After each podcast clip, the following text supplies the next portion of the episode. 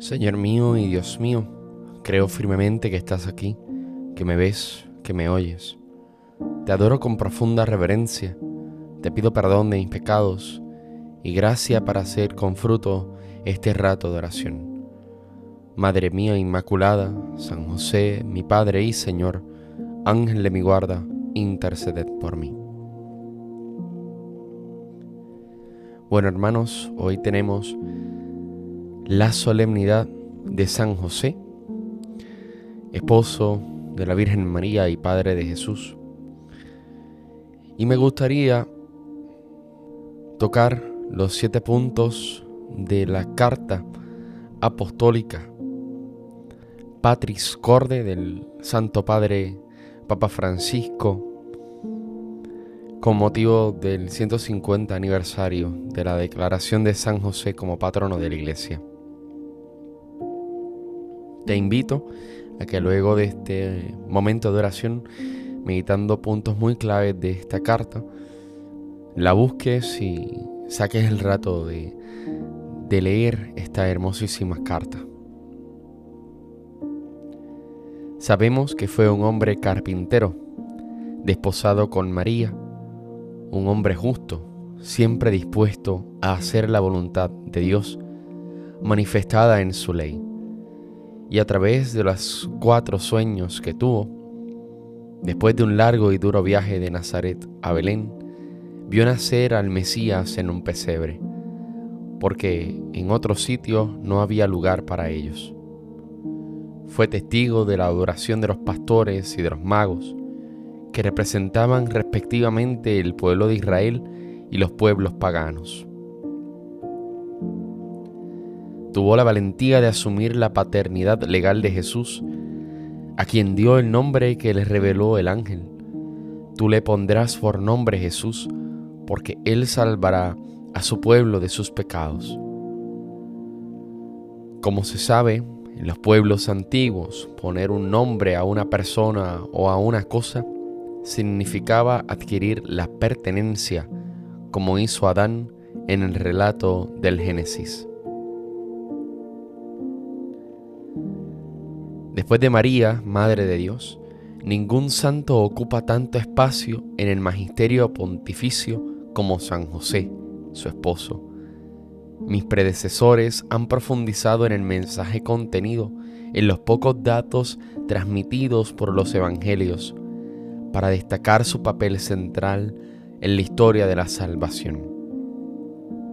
El beato Pío IX lo declaró patrono de la Iglesia Católica. El venerable Pío XII lo presentó como patrono de los trabajadores y San Juan Pablo II como custodio del Redentor. El pueblo lo invoca como patrono de la buena muerte.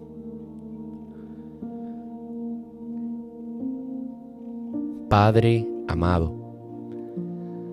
San Pablo VI observa que su paternidad se manifestó concretamente al haber hecho de su vida un servicio, un sacrificio al misterio de la encarnación y a la misión redentora que le está unida, al haber utilizado la autoridad legal que le correspondía en la Sagrada Familia, para hacer de ella un don total de sí mismo, de su trabajo, al haber convertido su vocación humana de amor doméstico en la oblación sobrehumana de sí mismo, de su corazón y de cada capacidad en el amor puesto al servicio del Mesías nacido en su casa. Padre en la ternura.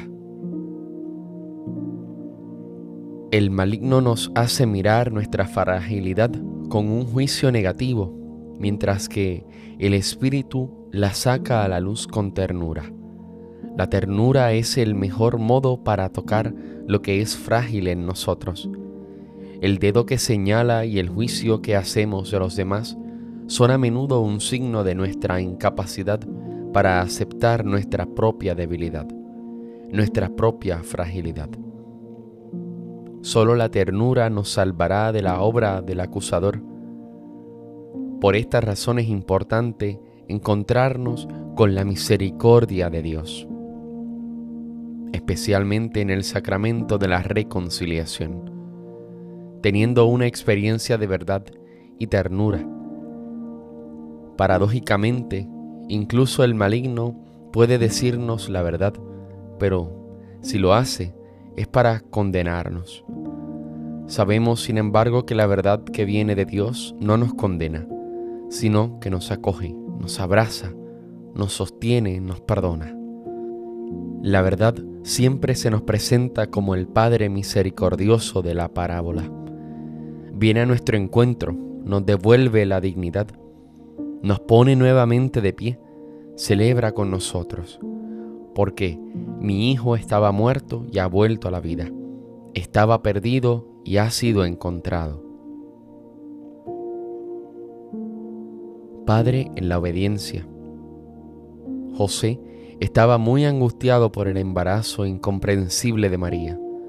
No quería denunciarla públicamente, pero decidió romper su compromiso en secreto. En el primer sueño el ángel lo ayudó a resolver su grave dilema. No temas aceptar a María tu mujer, porque lo engendrado en ella proviene del Espíritu Santo. Dará a luz un hijo y tú le pondrás por nombre Jesús, porque Él salvará a su pueblo de sus pecados. Su respuesta fue inmediata. Cuando José despertó del sueño, hizo lo que el ángel del sueño le había mandado. Con la obediencia, superó su drama y salvó a María. Padre en la acogida. La vida espiritual de José no nos muestra una vía que explica, sino una vía que acoge. Solo a partir de esta acogida, de esta reconciliación, podemos también intuir una historia más grande, un significado más profundo. Parecen hacerse eco los ardientes palabras de Job que, ante la invitación de su esposa a rebelarse contra todo el mal que le sucedía, respondió, si aceptamos de Dios los bienes, ¿no vamos a aceptar los males? José no es un hombre que se resigna pasivamente, es un protagonista valiente y fuerte. La acogida es un modo por el que se manifiesta en nuestra vida el don de la fortaleza que nos viene del Espíritu Santo. Solo el Señor puede darnos la fuerza para acoger la vida tal como es, para hacer sitio incluso a esa parte contradictoria, inesperada y decepcionante de la existencia. Padre de la valentía creativa. Si a veces pareciera que Dios no nos ayuda, no significa que nos haya abandonado, sino que confía en nosotros, en lo que podemos planear, inventar, encontrar.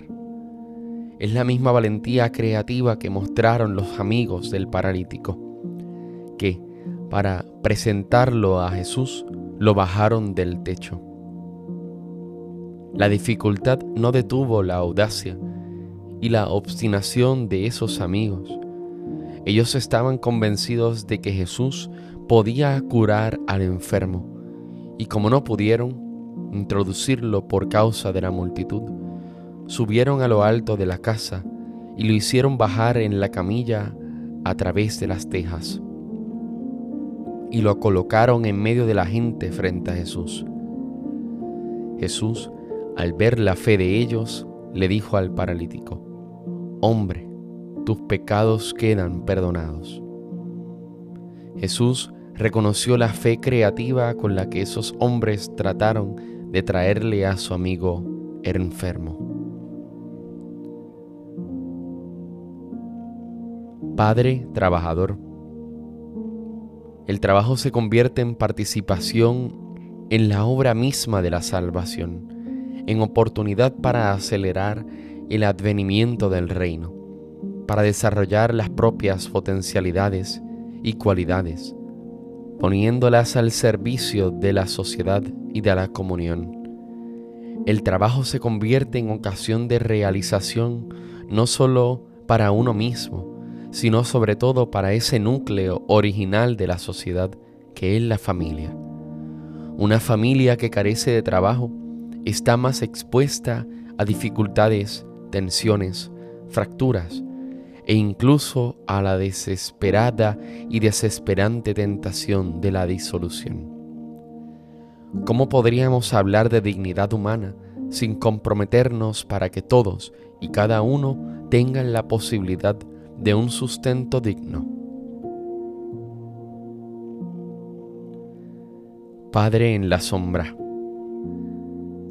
Ser padre significa introducir al niño en la experiencia de la vida, en la realidad, no para retenerlo, no para encarcelarlo, no para poseerlo, sino para hacerlo capaz de elegir, de ser libre de salir. Quizás por esta razón la tradición también le ha puesto a José junto al apelativo de padre, el de castísimo. No es una indicación meramente afectiva, sino la síntesis de una actitud que expresa lo contrario a poseer. La castidad está en ser libres del afán de poseer en todos los ámbitos de la vida. Solo cuando un amor es casto es un verdadero amor. El amor que quiere poseer, al final, siempre se vuelve peligroso, aprisiona, sofoca, hace infeliz. Dios mismo amó al hombre con amor casto, dejándolo libre incluso para equivocarse y ponerse en contra suya. La lógica del amor es siempre una lógica de libertad. Y José fue capaz de amar de una manera extraordinariamente libre. Nunca se puso en el centro. Supo cómo descentrarse para poner a María y a Jesús en el centro de su vida.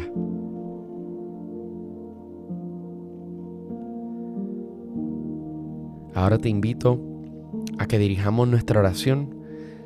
La encontrarás en la descripción de, este episodio, que fue una oración exclusivamente para, para esta fiesta de San José. Salve, custodio del Redentor y esposo de la Virgen María. A ti Dios confió a su Hijo. En ti María depositó su confianza. Contigo Cristo se forjó como hombre. Oh bienaventurado José, muéstrate Padre también a nosotros y guíanos en el camino de la vida. Concédenos gracia y misericordia y valentía, y defiéndenos de todo mal. Amén.